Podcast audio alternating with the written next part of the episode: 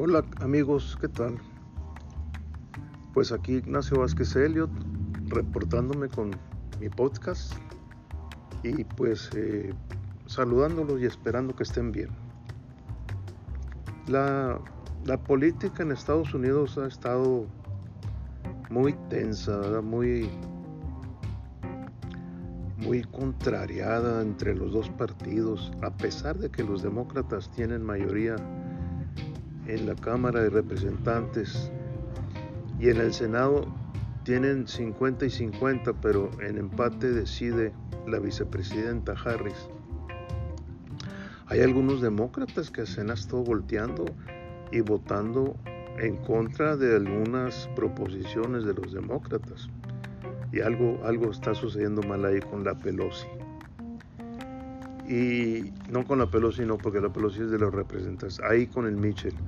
Entonces, eh, les va a llevar tiempo porque unos no aceptan la derrota y los otros no se dan cuenta que ya ganaron y deben de actuar como, como tal. Biden lleva una pues una buena administración hasta ahorita. Sin embargo, creo yo que la, los medios impresos televisión, radio, le están atacando constantemente. Y eso hace que la, la situación pues desmerite o, tenga fake news en el, en el curso, cuando pues son cosas que, digo, no van a desmotivar a Biden por decir lo que quieran, le van a hacer los mandados, pero siempre hay una institución, pues, o Estados Unidos está hecho de instituciones. Y pues no importa quién sea el presidente, pudo haber ganado Trump otra vez, ganó Biden. Las instituciones siguen igual, o sea, no cambian. Cambian las cabezas, pero las cabezas ya tienen un programa, una estrategia. Son mínimos los cambios que pueden hacer. Yo, yo recuerdo Obama hizo nada en cuanto a cambios, o sea, aunque ganó la reelección, pues eh, difícilmente pudo hacer cambios en las instituciones. Entonces digamos que es un país capitalista, neoliberal y no va a cambiar. En eso va a seguir. Entonces no, no esperemos peras del olmo. Por eso la reunión que tuvieron de 90 minutos, Biden y López Obrador, para mí se me hace que fue muy fructífera para ambos eh, países, ya que se, se reunieron, se juntaron y pudieron platicar de forma muy interesante. Y creo que el problema de México es que no le pongan aranceles y no le cierren la, las exportaciones a Estados Unidos. Y la otra es que ayuden a los migrantes, que los migrantes están ayudando mucho a Estados Unidos.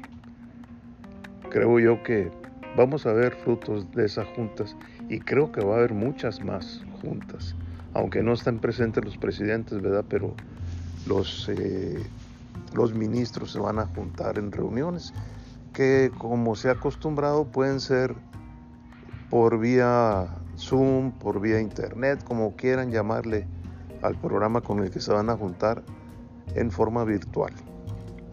Ahora, pasando a México, eh, hay algunos grupos en México que ya se les hace mucho tiempo, dos años, para que López Obrador haya estado manejando el país, están inconformes, principalmente la gente que vivía de las regalías que le daba el gobierno, como la, los medios de comunicación, televisión, radio y prensa. Eso ha traído una gran cantidad también de de noticias falsas, de fake news y que mucha gente las cree. Pues luego son desmentidas, ¿verdad? Pero parece que ese es su trabajo, estar mandando mentiras. Y nunca en la historia de México reciente, cuando menos últimos 50 años, yo creo 60, habíamos visto expresidentes tan activos y tan reactivos con el poder. Creo yo que Salinas no molestó a Cedillo, Cedillo no molestó a Fox, Fox no molestó a Calderón, Calderón no molestó a Peña Nieto. Y Peña Nieto, pues a través de sus segundones, pero sí está metiéndole grilla pues a, a Calderón porque tiene mucho, mucho que perder. Entonces ahí andan los, los prianistas alborotados, echándole toda la grilla todos los días a López Obrador.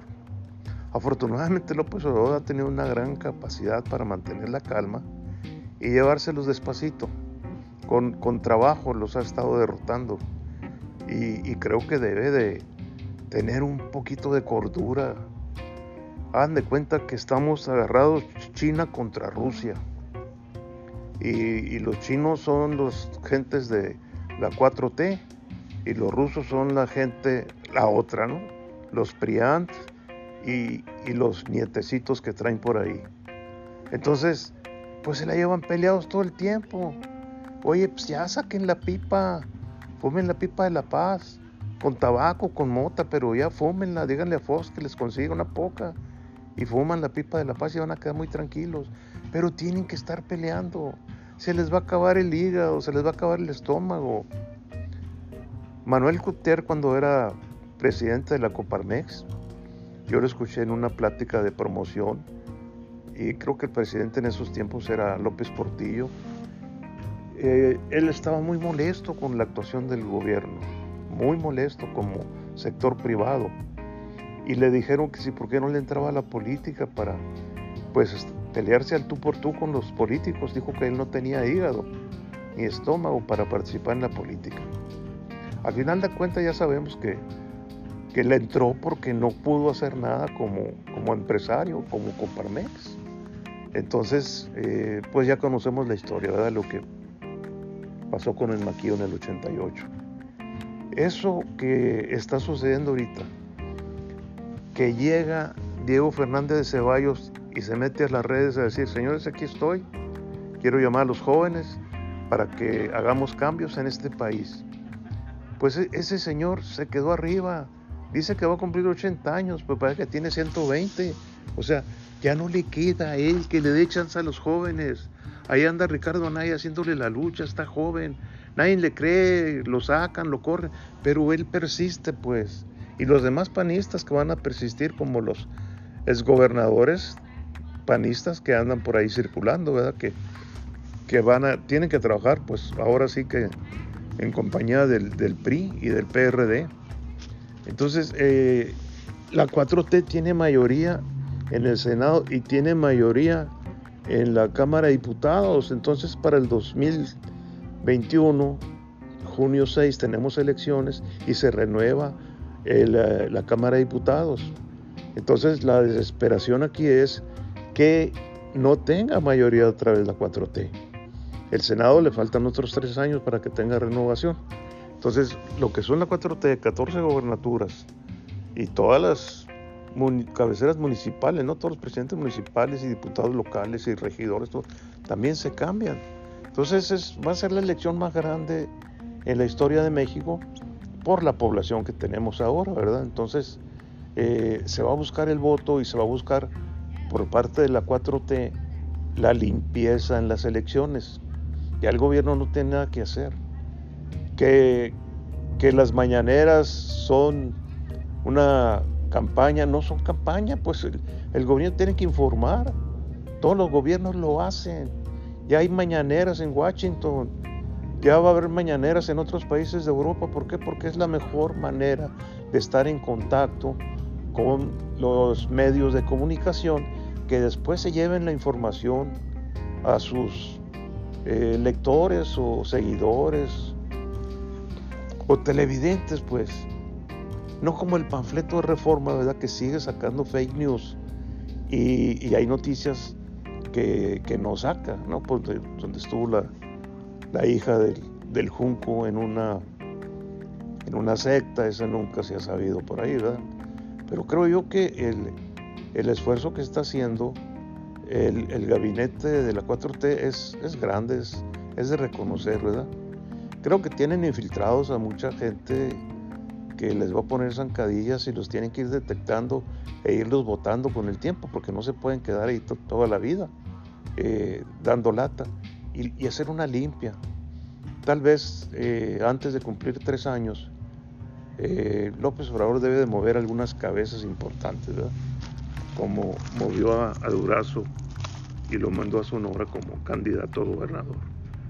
Bueno, estimados, los dejo para que no se haga muy largo el, el podcast y en unos días regreso con más información.